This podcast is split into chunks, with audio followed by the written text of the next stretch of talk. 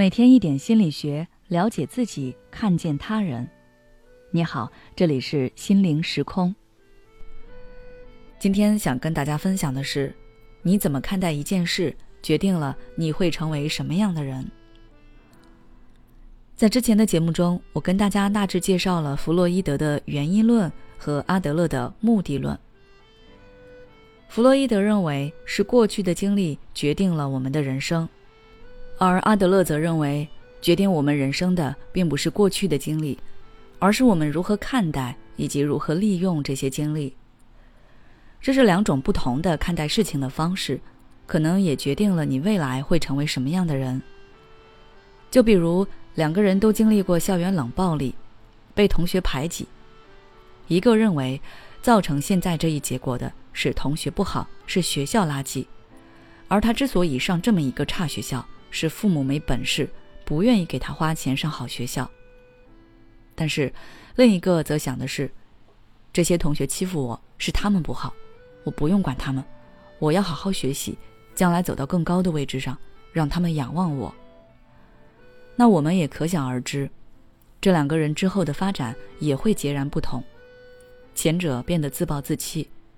遇到点不顺心的事，只会怨天尤人，然后把自己的生活过得越来越差；而另一个则奋发向上，靠自己的实力走上了更好的路。这两个例子并不是我虚构的，而是我认识的两个人。前者是一个男生，他几年前因为社交障碍，把自己关在家里，被父母带过来做心理咨询。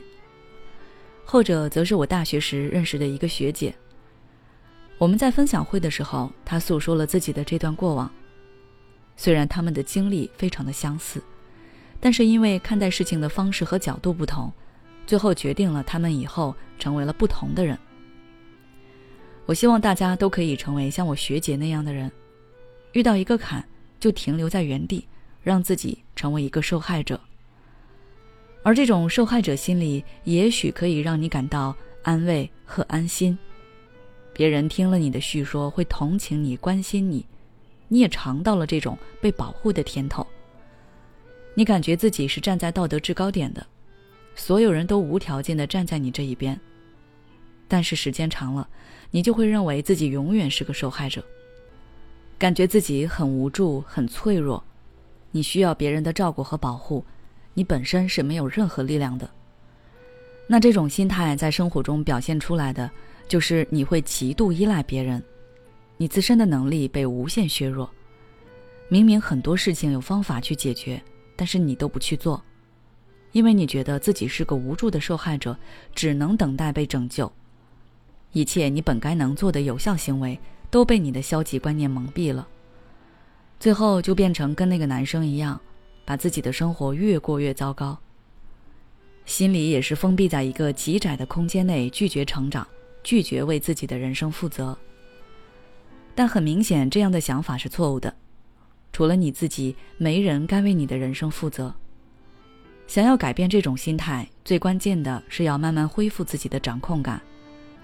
这种掌控感一般跟你的个人能力有关，不管是社交能力、工作专业能力，还是处事能力。